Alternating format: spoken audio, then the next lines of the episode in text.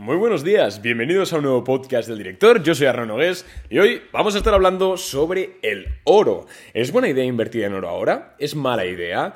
Em, ¿Deberíamos comprar un ETF de oro o empresas relacionadas con el oro para exponer nuestra cartera a esta posible revalorización? Pues en este podcast vamos a charlar un poquito sobre cómo veo el tema del oro, de forma general, obviamente, sin entrar nunca tampoco cosas muy técnicas.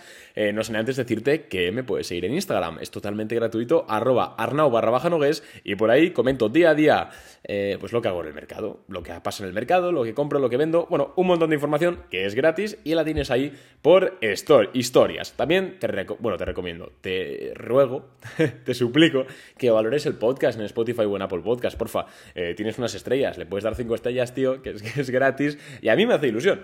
No sé para qué sirve de momento, pero a mí me hace ilusión.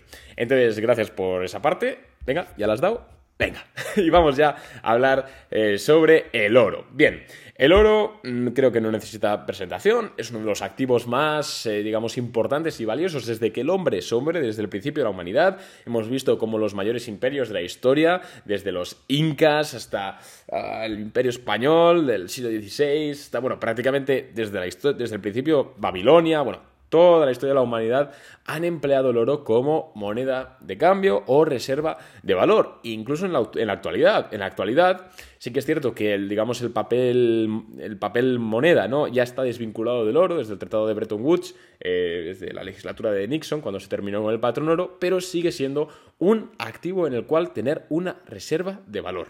Entonces, claro, ¿Por qué es interesante el oro ahora mismo? Pues principalmente porque vemos cómo la situación macroeconómica quizás está siendo bastante más peleaguda de lo que inicialmente podríamos haber imaginado. Nos encontramos con una Reserva Federal, unos bancos centrales, hablo a nivel mundial, Em, subiendo tipos de interés para intentar apaciguar esta inflación salvaje que no teníamos desde hace más de 40 años y vemos cómo claramente todo apunta a que la economía se está desacelerando, la confianza del consumidor está cayendo y la demanda en general está cayendo. Entonces, apunta todo a que vamos a llegar a un periodo de esta inflación, es decir, un periodo en el cual el crecimiento económico es escaso o es nulo, mientras que la inflación es alta. Esta es, según la economía teórica, la peor situación a la que una economía desarrollada puede llegar, porque al final una época con inflación, si, si solo hay inflación, al final sigue habiendo un crecimiento económico o puede haber un crecimiento económico, pero si hay inflación y encima desaceleración, es un tanto peleagudo. Y claro, si repasamos históricamente qué activos han tenido un mejor comportamiento en estos escenarios, vemos claramente dos nombres propios. La renta fija, en forma de bonos del Estado, ya sea 3, 5 o 10 años, renta fija, vaya. Y también, por supuesto, nuestro amigo el oro, el valor refugio por excelencia de toda la humanidad.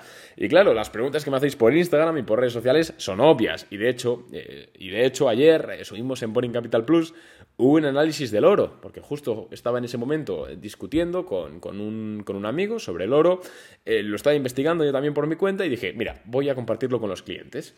Y tiene todo el sentido del mundo. Porque sí que es cierto que ahora mismo, claro, no estamos obviamente en el año 1600, las cosas cambian, hay otras reservas de valor, está incluso Bitcoin, ¿no? Que si queréis llamarlo reserva de valor está perfecto, pero siendo sinceros, lo más probable es que cuando, si nos vemos realmente en esa situación de esta inflación, mucho capital, sobre todo capital institucional, capital grande, se moverá hacia el oro y podemos vernos beneficiados.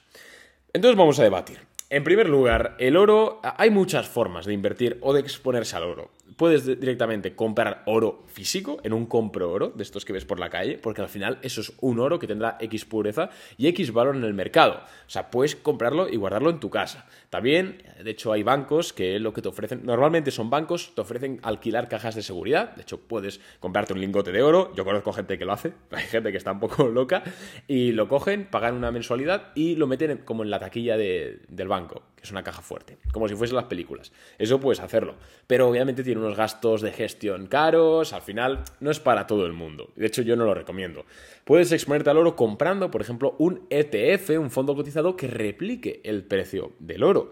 Esto también es una forma interesante de hacerlo. Puedes también comprar eh, productos manufacturados con oro. Por ejemplo, eh, lo decía ayer en Boring Capital, eh, relojes Rolex con oro. Porque tienes ahí que se revaloriza el tema de que es un reloj Rolex más el tema de que está fabricado en oro y eso tiene un valor de mercado. Y también puedes exponerte al oro a través de la compra de acciones de empresas relacionadas con la, bueno, la exportación, la extracción, todo lo que sea relacionado con el oro, desde extractoras hasta explotadoras de royalties.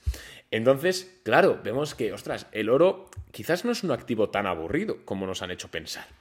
Entonces, Razones por las cuales el oro seguramente se vea revalorizado en estos próximos 6-12 meses, yo creo que todos las conocemos. Al final, hay las grandes fortunas, los grandes patrimonios, los grandes, eh, la gran liquidez debe estar invertida en un sitio sí o sí. No puedes estar en cash mucho tiempo porque al final la inflación se te come. Y dirás, bueno, Arnau, ya, pero es una inflación del 7%. Dentro de lo malo es, eh, se puede soportar. Claro, pero un 7% sobre 100.000 millones de dólares, hostias igual no se soporta tanto, estás perdiendo mucho dinero. Entonces, lo que hacen por eso es que siempre el dinero se mueve de un lado a otro. Cuando hay bajos tipos y aceleración económica, se mueve la bolsa. Cuando vemos que hay desaceleración, se mueven los bonos. Cuando hay esta inflación, se mueve al oro. Entonces, siempre este dinero está moviéndose. Por eso es que podemos em, si bien no afirmar, porque no se puede afirmar nada en la renta variable, podemos decir que, ostras, seguramente con una gran probabilidad el oro se vea revalorizado, porque acuda mucho capital a él. Bien, el oro, yo, el oro como tal, invertir en oro, creo que es algo que cualquier cartera tiene que tener. O sea, siempre tienes que tener un 5 o 10% de tu cartera invertido en oro. No para ganar dinero, no con la, con la mentalidad de ganar pasta, me voy, a hacer, me voy a forrar, no, sino con la mentalidad de cubrirte, de tener una parte de la cartera cubierta por lo que pueda pasar. Porque a veces se nos olvida de que la bolsa es renta variable. Renta variable, puede variar, y puede variar un 5% o un 90% en tres días. Hay casos. Entonces, siempre recomiendo tener cierta exposición al oro. Es una forma de diversificar que históricamente se sabe que ha funcionado bien. Todos los grandes fondos diversifican en oro y creo que es algo que no hace mal a nadie. Pero sí que es cierto que quizás aumentar esa posición que tengamos en oro o incrementarla en este momento temporal me parezca una buena idea pero tienes que hacerlo con mentalidad de cubrirte, no mentalidad de que se revaloriza un 15%. Porque que se revalorice un 15% una empresa que vale 10.000 millones de dólares, dices, bueno, a ver, tampoco hace falta que entre mucho dinero para que se mueva ese porcentaje, esa, acción, ese, ese, activo. Pero el oro es el activo más que más capitaliza del mundo, es el más grande. Creo que tiene una capitalización bursátil de 11 trillones de dólares. Entonces, para que el oro se mueva un 15%, tienen que entrar cientos de miles de millones de dólares. Entonces es más difícil que se mueva, por eso es más estable, porque al ser muy grande requiere de mucha fuga de capital o mucha entrada para moverse. Entonces, recomiendo que si entras en oro es simplemente para hacer cobertura de tu cartera. Vale, ¿se verá revalorizado? Puede que sí que se vea revalorizado, seguramente además, pero tampoco esperes aquí ganar una pasta. Si realmente lo que quieres hacer es jugar con que el oro se revalorice y hacer una especie de swing trading, especular un poquillo, sí que mi recomendación es que te vayas a por empresas, empresas que se beneficien, como hemos dicho antes, del precio del oro. Por ejemplo, la más clásica, la canadiense Barrick Gold, que es una extractora, bueno, una minera, que sobre todo se pues, relaciona con el oro. En, Barrick Gold, si el oro se revaloriza, por ejemplo, un 3%, Barrick Gold igual se revaloriza un 15 o un 20. ¿Por qué? Porque es mucho más, digamos que es mucho más, está mucho más expuesta ese precio del oro, pero también a la inversa, tienes que pensarlo. Luego hay otro tipo de empresas que me gustan mucho, que son las explotadoras de royalties de oro, pero ahí ya tienes que ir a cada nombre propio e investigar también las eh, que tenga un buen balance, porque al final son empresas, pueden quebrar, ¿sabes? Estas cosas no es tan seguro como el oro, pero bueno, entiendo que si lo que quieres tú, aparte de cubrir tu cartera, es eh, jugar un poquito, ¿no? Pues especular un poquito, tendrás que irte a por estas apuestas, digamos. Entonces es un poco mi opinión. Yo, de hecho, voy a aumentar seguramente estas próximas semanas mi, posición en oro. Me mm, imagino que venderé algo de John Deere, a ver qué tal. No porque no me guste la empresa, presenta resultados hoy, sino porque es de las que tengo más plusvalía acumulada. Igual algo de Apple también vendo, pero, pero para sacar ese dinero y moverlo hacia el oro. Pero vamos, esto es personal, no, estoy diciendo que, nada, que nadie me copie ni nada, simplemente personal.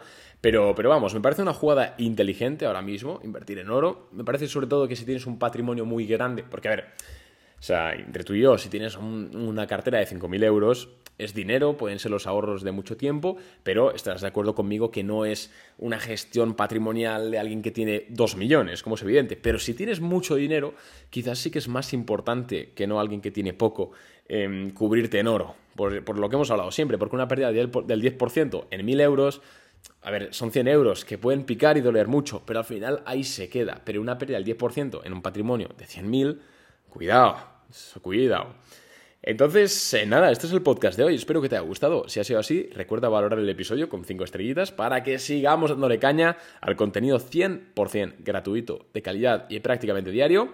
Y nada más por mi parte. Un abrazo y feliz fin de semana. Chao.